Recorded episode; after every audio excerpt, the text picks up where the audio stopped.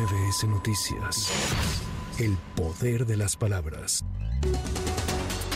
Esta tarde se registró un sismo con epicentro en el sur de Chiautla de Tapia, en Puebla. La Coordinación Nacional de Protección Civil señaló que la magnitud final fue de 5.7 sin que se reporten daños. El evento se sintió al menos en Morelos, Ciudad de México, Guerrero y Estado de México. El titular del ISTE, Pedro Centeno Santaella, reportó avances en la rehabilitación del Hospital General de Acapulco y la jefatura de vivienda de Foviste tras el paso del huracán Otis. Añadió que el hospital registra 30% de avance en los trabajos de rehabilitación y se comprometió a entregarlo a finales de diciembre.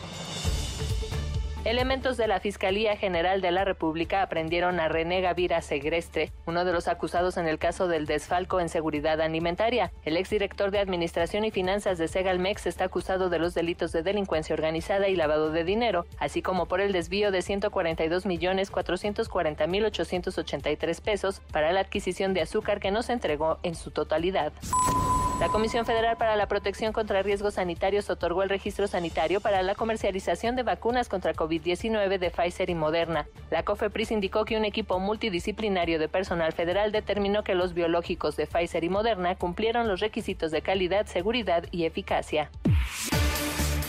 Autoridades capitalinas presentaron el anteproyecto de la línea 12 del trolebús que correrá sobre Avenida Aztecas de Tasqueña a Perisur en un trayecto de 7.3 kilómetros en cada sentido. Esta obra beneficiará a 115 mil habitantes de la zona más pobre de Coyoacán y tendrá 15 estaciones con 30 nuevos trolebuses que sustituirán a más de 100 microbuses y camiones. Para MBS Noticias, Erika Flores. MBS Noticias. El poder de las palabras.